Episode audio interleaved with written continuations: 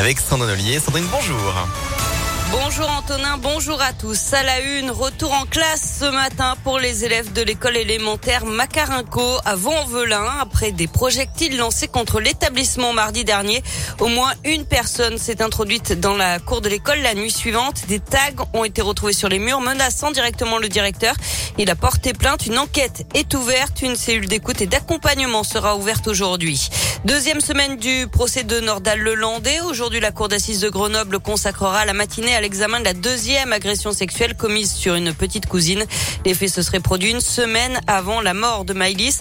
L'après-midi devrait être consacré au fait de pont de Beauvoisin avec la déposition des parents de Maïlis et des autres membres de leur famille. Grégory Doucet réclame une action conséquente de la part de l'État contre l'ultra-droite à Lyon. Le maire de Lyon a écrit à Gérald Darmanin, le ministre d'Intérieur et Éric Dupont-Moretti, le garde des Sceaux. Rue 89 s'est procuré ce courrier. Le maire de Lyon vise les nouvelles et nombreuses associations qui trouvent refuge au bar Les Remparts et à la salle de boxe voisine La Et puis un appel à témoins lancé après un grave accident survenu samedi sur la M7 au niveau de Pierre-Bénite. Vers 3h30 du matin, un véhicule a fait une violente sortie de route dans le sens Lyon-Marseille, puis une autre voiture l'a percuté. Bilan 4 blessés, dont un grave. Un appel à témoins que vous retrouvez sur notre site internet impactfm.fr. On passe au sport avec du basket et la courte victoire de Lasvel hier soir, 86 à 81 face à Strasbourg. Villeurbanne est troisième du championnat. En rugby, victoire aussi du Loup, 26 à 22 samedi contre le Stade français. Les Lyonnais sont troisième du top 14. Les JO de Pékin avec une deuxième médaille pour l'équipe de France, une deuxième médaille d'argent après celle du relais mixte samedi en biathlon. C'est Johan Claré qui monte sur la deuxième marche du podium de la descente ce matin.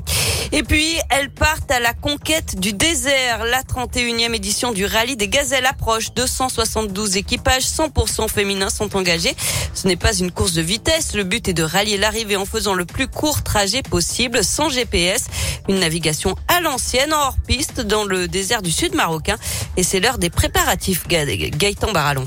Stage de navigation, stage de conduite et ici stage de mécanique dans un garage de Saint-Symphorien d'Ozon près de Lyon. Le cours est donné par un pro Dominique Paravano. On va leur faire des choses simples, hein. changement de roue, nettoyer un filtreur, puis euh, voir au niveau du compartiment moteur pour faire des niveaux, des choses comme ça. Pas facile de changer une roue dans le sable, mieux vaut être entraîné et penser à ne pas laisser tomber ses outils. Dès que vous dévissez quelque chose, dans la poche ou sur le siège où vous voulez, mais pas là.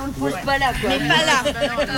Équipage numéro 162, Laurence Bouvra, 59 ans, agent hospitalier à Givor, relève le défi avec son amie Christine, proviseur de lycée à Lyon. Les valeurs du rallye, c'est l'entraide entre gazelles, euh, la bienveillance, et puis euh, une, une pointe de féminisme quand même un peu. Voilà, prouver que oui, on a le sens de l'orientation, euh, oui, on sait conduire des, des 4x4, etc. Coup du rêve pour cette équipe, 35 000 euros. Et prochaine étape, un stage de conduite du 14 au 19 février au Maroc, si la situation sanitaire le permet.